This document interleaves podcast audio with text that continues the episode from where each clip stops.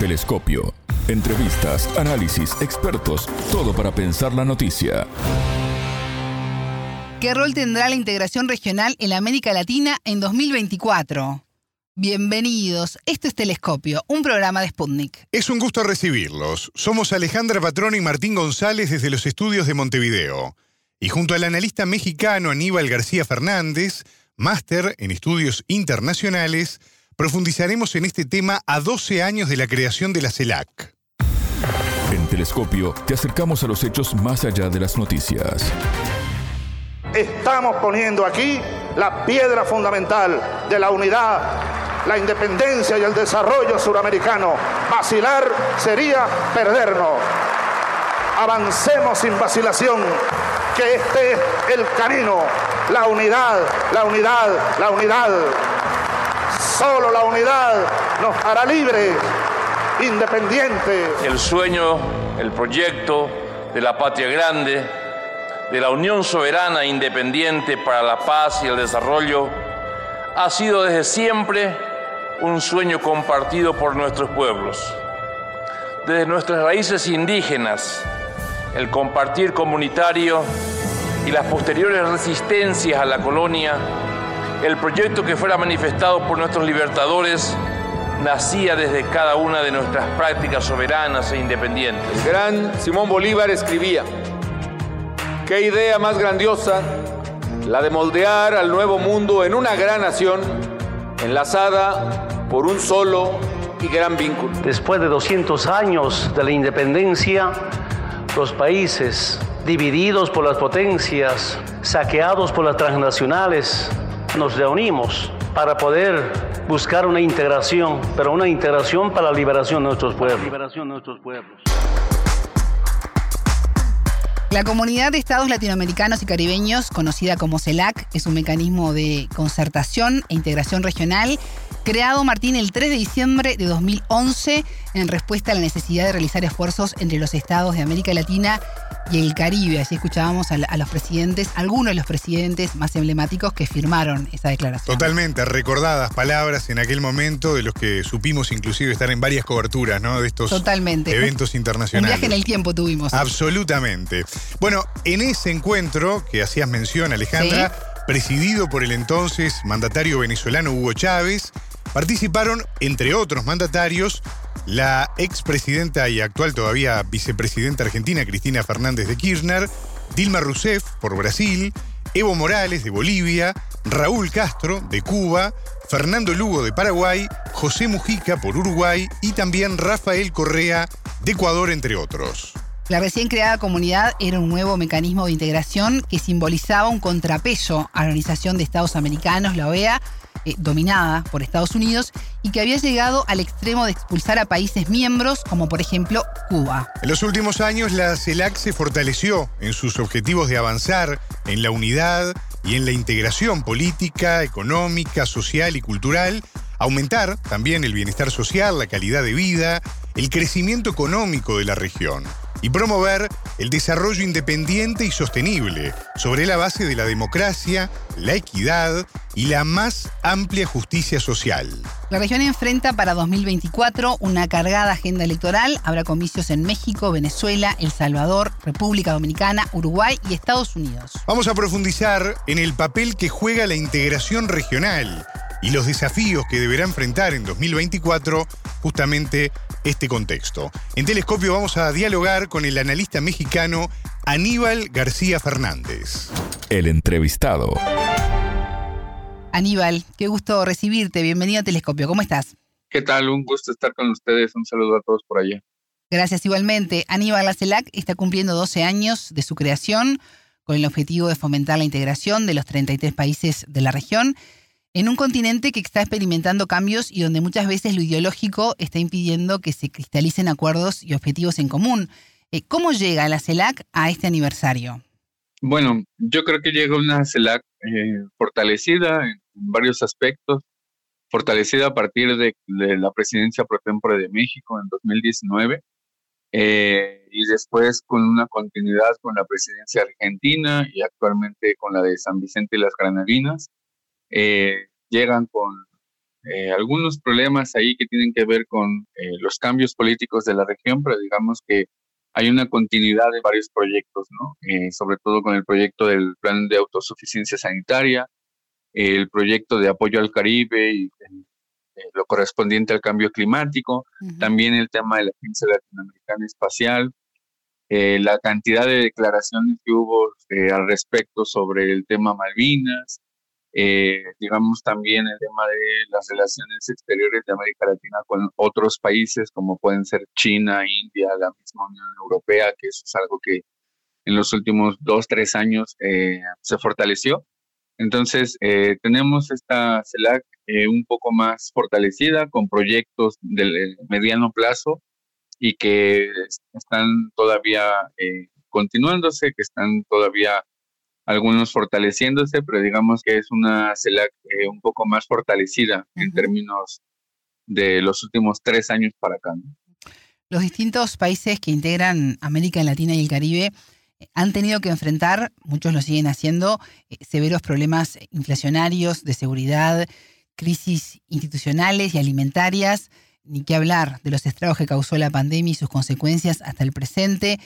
Con toda esta situación, este escenario, eh, que necesita además de acciones urgentes. ¿Está la integración latinoamericana dentro de las prioridades de los diferentes líderes regionales?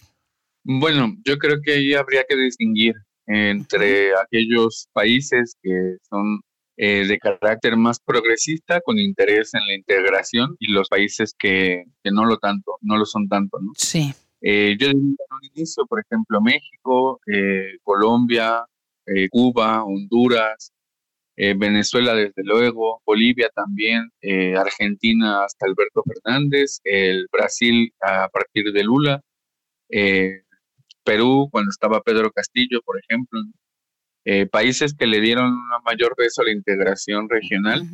Y después están los otros países que se volcaron más al tema de la atención de sus propios problemas internos. Ya habías mencionado el tema de la pandemia, sí. el tema de la inflación, estaba también el tema de eh, todas las complicaciones que derivaron de la pandemia y la guerra en Ucrania. Entonces, eh, el hacer la distinción de estos dos países permite tener también eh, una panorámica un poco más completa de lo que es la región. La región justamente, y la CELAC lo refuerza, es la unión de la diversidad justamente eso se nota eh, ah, con, este tipo de análisis en los cuales se hace esta caracterización de los países latinoamericanos. Eh, siguiendo un poco la línea de lo que decías, de que eh, dependía también un poco del peso de que cada mandatario le dio y le dará a esta integración regional.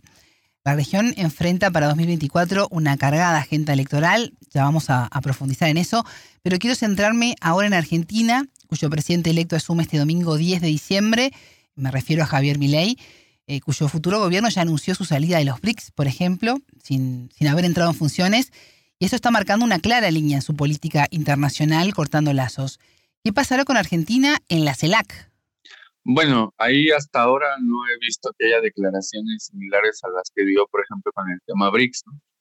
Y ahí yo pondría el foco un poco más en dos cosas. ¿no? El anuncio que se dio eh, de la salida de los BRICS de Argentina, que ni siquiera va a entrar en funciones, se da después de la visita de, del candidato, eh, bueno, ahora ya presidente electo, de su visita que hizo a Estados Unidos. ¿no? Entonces también se nota ahí eh, un eh, diría yo, un, carácter geopolítico de las relaciones internacionales que estaba teniendo Argentina en los últimos dos, tres años.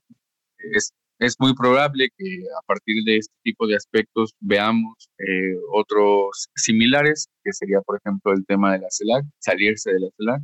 Ya también eh, mencionó Milei que no va a hacer lo mismo con el Mercosur, o sea, no lo va a cancelar, aunque en algunas ocasiones llegó a decir eso. ¿Sí? Pero bueno, eh, vemos que este tipo de cuestiones dan justamente pauta para decir este, este tipo de aspectos. Y lo otro es eh, justamente hacer la diferencia entre lo que es la campaña y cuando ya se impone la realidad. Entonces, aquí habrá que ver qué es lo que sucede. En otras ocasiones, cuando han llegado presidentes de un signo político, ideológico de derecha, lo que han hecho es eh, no se salen, participan, pero a la vez también alentan a que haya otro tipo de esquemas de integración. Pongo dos ejemplos, el tema de la ProSur y el tema del Grupo de Lima. Eh, cuando se hicieron estaba eh, Mauricio Macri en funciones, entonces nunca se salió de la CELAC Argentina, pero sí alentó a este otro tipo de, de integración más ideológica y más de derecha. En 2024, ya dentro de muy poquito, estaremos ante posibles cambios de signo político en la región con las elecciones en México, Venezuela, El Salvador, República Dominicana, en mi país, Uruguay, también Estados Unidos. Aníbal, ¿cómo inciden los comicios del año próximo en los avances que pueda lograr la CELAC en el correr de, ese año y a futuro? Bueno, inciden sobre todo porque gran parte de la política de los países está volcada hacia los procesos electorales. Ya recordabas hace un momento los países que van a tener eh, procesos de elección, ya sea presidencial o del Congreso o de otro tipo es un año bastante cargado y también está el tema de las elecciones en Estados Unidos, que siempre suelen poner eh, como tema de campaña algunos temas que son de carácter también regional. Dígase el caso de la migración, dígase el caso del narcotráfico, dígase también el otro más reciente que tiene que ver con la presencia de China y Rusia en la región. Son aspectos que desde luego van a incidir eh, no solamente en las campañas de los respectivos países, sino también eh, podría llegar a incidir un poco en el tema de la integración regional. Eso se va a ver mucho más claro ya una vez que sepamos cómo se reconfigura en 2024 la región. Por lo menos eh, hay, hay, algunos países que son un poquito más clave que otros, ¿no? Es el caso de México, el caso también de Venezuela eh, y luego Estados Unidos, que son tres países relevantes. Y bueno, es, es este tipo de cuestiones las que se notan cuando hay procesos electorales, ¿no? Muchas veces se deja de lado el tema de la integración, sobre todo en temas ya de, de política de alto nivel, ¿no? O sea, reuniones en las cuales vayan presidentes o ministros. Recuerdo, Aníbal, cuando a principio de este año hablábamos aquí en Telescopio sobre la cumbre de la CELAC que se realizó en enero, donde la presencia de los presidentes de Brasil, Luis Ignacio Lula, da Silva, y de Cuba, Miguel Díaz Canel, daban una señal del momento de robustez que está atravesando la CELAC. Pero por otro lado, fuimos testigos de la, de la expansión del lawfare, el intento de asesinato a la expresidenta argentina Cristina Fernández, lo que ocurrió en Perú con Pedro Castillo, tú mencionabas eso al principio de la entrevista, la judicialización de las relaciones internacionales. Eh, ¿Cómo afecta este tipo de hechos a la CELAC? Bueno, eh, son, son temas que son bastante complicados, eh, sobre todo porque eh, justamente en el caso, por ejemplo, del Laufer, en la región, eso es algo que lo hemos, lo hemos vivido, lo hemos visto en, distintos países. Ya recordabas hace un rato el tema de, de la vicepresidenta Cristina Fernández. Sí. Eh, fue un momento complicado para, para Argentina y también para la región eh, afectan en el sentido de que cuando llegan este tipo de gobiernos que son más progresistas, que le dan más interés e importancia a la integración y son cambiados eh, o son removidos o quitados, ya sea por un proceso judicial, sea también por un golpe de Estado, como son los que vivimos en Bolivia y en Perú últimamente, afectan en el sentido de que se cambia totalmente el cariz del gobierno, se cambia totalmente el cariz del Estado eh, que se, que se modifican. Eh, pongo el caso, por ejemplo, de Bolivia, cuando fue el golpe de Estado en 2019, dejó de lado toda la integración que se estaba haciendo con la CELAC, dejó de lado todos los avances que se estaban llevando a cabo con México y Argentina y Chile en el caso del litio. Eh, o sea, tiene repercusiones que son relevantes no solamente en el ámbito netamente eh, comercial y de integración, sino en proyectos de gran calado histórico como podrían ser este tipo de proyectos como el de litio. En el caso de Perú también se notó mucho. Tuvimos, eh, yo creo que sería la única ocasión en la que tuvimos una alianza eh, del Pacífico de carácter progresista. Los cuatro países que le integraban tenían eh, presidentes progresistas y el golpe de Estado en Perú le puso un alto a esta alianza del Pacífico, eh, incluso derivó en problemas eh, de índole bilateral entre México y, Perú. No se le pasó la presidencia pro tempore directamente a Perú, se le pasó a Chile y después Chile se la pasó a, Perú. Entonces, digamos que sí tiene eh, incidencia en este tipo de aspectos cuando se cambian los gobiernos, cuando hay procesos de judicialización e incluso cuando se inhabilitan a las figuras políticas. ¿no? Yo creo que ese es uno de los temas relevantes también porque eh, son este tipo de figuras políticas las que también tienen esta matriz ideológica de la integración regional. Y el hecho de inhabilitarlos implica que perdamos también este, este proceso de integración. Eh, durante todo este proceso de fortalecimiento de la CELAC en estos 12 años de vida, ¿qué ha sido lo más duro que ha tenido que enfrentar? Y donde se dijo, bueno, aquí hubo un quiebre y, y tenemos que seguir apuntando a la unidad y a la cooperación en la región. Bueno, yo diría que son varios momentos. ¿no? Eh, uno de los principales eh, fue el de Honduras, el golpe de Estado en Honduras del 2009. Eh, la CELAC ahí tuvo una participación relevante. Estaban ahí todavía varios de los gobiernos progresistas que se le denominan de la primera ola. Estaba todavía ahí Hugo Chávez, que tenía un peso fundamental en la política latinoamericana. el otro punto de inflexión también sería el tema de la pandemia, justamente. Eh, México hizo muchos esfuerzos para que de una forma coordinada y de una forma regional se atendiera el tema de la pandemia eh, para lograr eh, varios aspectos, pero el fundamental era el tema de las vacunas, también el tema de la inflación y, todo lo que se derivó a partir de la pandemia y la guerra en Ucrania. Se intentó hacer de una forma coordinada y regionalmente digamos, no en términos de política monetaria, pero sí en términos de eh, ver de qué forma podría la región comerciar ciertos eh, productos que podrían beneficiar y bajar la inflación. Yo diría de inicio estos dos, tres aspectos, eh, y desde luego que están aquí los golpes de Estado en Bolivia también. Puso mucha atención en, en, América Latina y que incluso llevó a, a un poco más de conflicto en algunos casos, como fue el de México también con Bolivia. ¿Y qué reflexión te merece, Aníbal, la oficialización de la reintegración de Colombia a la Unión de Naciones Suramericanas, la UNASUR, luego de cinco años de ausencia? Claro, eh, yo creo que ese es uno de los proyectos de integración más avanzados y que justamente a partir de que llegaron gobiernos de derecha se fue vaciando la UNASUR. En los últimos 20 años, por lo menos, no hubo un proyecto de integración que implicara tantos aspectos como la UNASUR. La UNASUR tenía incluso misiones de observación electoral, había propuesto incluso una atención al narcotráfico, no desde un punto de vista militar y de seguridad como se ha hecho en varios de nuestros países, sino un problema de carácter social y una atención de carácter de salud. Eso es algo eh, bastante relevante y que lo planteó desde, desde hace tiempo la UNASUR tenía también otro tipo de proyectos en torno al tema de seguridad de la región, que es algo que en otros esquemas de integración no está.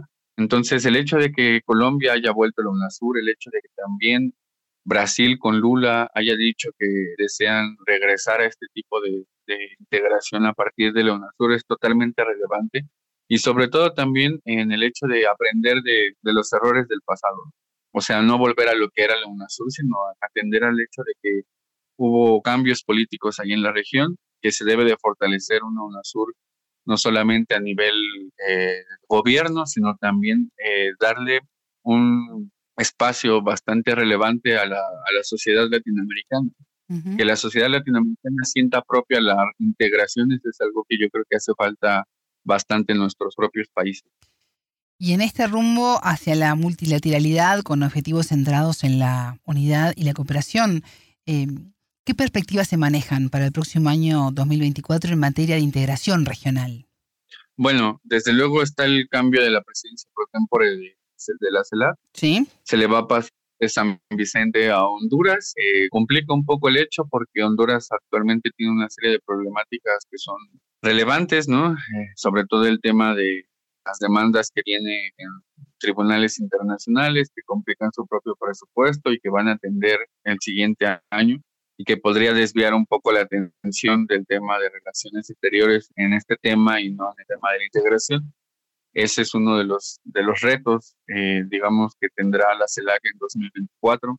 Está también la, la posibilidad de que la UNASUR continúe, eh, digamos, esta perspectiva de volverla a revitalizar.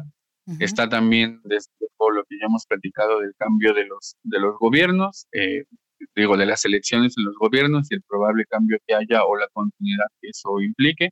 Y básicamente yo creo que ese es el, panorama a nivel regional. ¿Y cómo ve la, la CELAC el relacionamiento con otros bloques internacionales? Bueno, ahí hay por lo menos dos bloques eh, grandes, ¿no? Sí. Eh, uno de la Unión Europea, eh, ahí se han hecho reuniones, este año hubo una reunión con la Unión Europea, Ralph González, que es el presidente de San Vicente, mencionó que no debería volcarse esta unión con, la, con los países europeos centrándose únicamente en el tema de la guerra, sino ir, superar eso e ir a otro tipo de aspectos. Afortunadamente se logró. Está también todo el, tema de la cooperación CELAC-China, que es algo que ya lleva más de 10 años y que yo creo que es algo que se puede profundizar. Es un diálogo con China que es bastante fructífero, eh, que es bastante, digamos, eh, vital en los últimos 10 años y que se ha hecho constantemente eh, entre la CELAC y entre China. Eh, eso es algo que yo creo que lo han revitalizado bastante. Está también el tema de la Unión Africana y eso es algo que también habla un poco de la, la cual la CELAC proyecta una política exterior hacia los países del sur. Y está también el tema con India, que de eso eh, se habla muy poco, pero digamos que India cada vez ha estado teniendo un papel más relevante en algunos países de América Latina. Pero eso es algo que se ha avanzado en los últimos tres años tener relaciones eh, con China, con India, con la Unión Europea, fortalecer también con los países africanos, que es algo bastante eh, bueno en términos del multilateralismo a nivel eh, regional. Aníbal García Fernández, analista político mexicano, máster en estudios internacionales. Muchas gracias por estos minutos con Telescopio. Muchas gracias a ustedes. un saludo. Telescopio. Ponemos en contexto la información. Hasta aquí, Telescopio. Pueden escucharnos por sputniknews.lat. Ya lo saben, la frase del día la escucharon en Telescopio. Todas las caras de la noticia en Telescopio. El anuncio que se dio eh, de la salida de los BRICS de Argentina, que ni siquiera va a entrar en funciones, se da después de la visita del candidato, eh, bueno, ahora ya presidente electo, eh, de su visita que hizo a Estados Unidos. ¿no? Entonces también se nota ahí, eh, un, eh, diría yo, un, carácter geopolítico de las relaciones internacionales que estaba teniendo Argentina en los últimos dos, tres años. Eh, es, es, muy probable que a partir de este tipo de aspectos veamos otros similares, que sería, por ejemplo, el tema de la CELAC, salirse de la CELAC, ya también eh, mencionó Milei que no va a hacer lo mismo con el Mercosur, o sea, no lo va a cancelar. Telescopio, un espacio para entender lo que sucede en el mundo.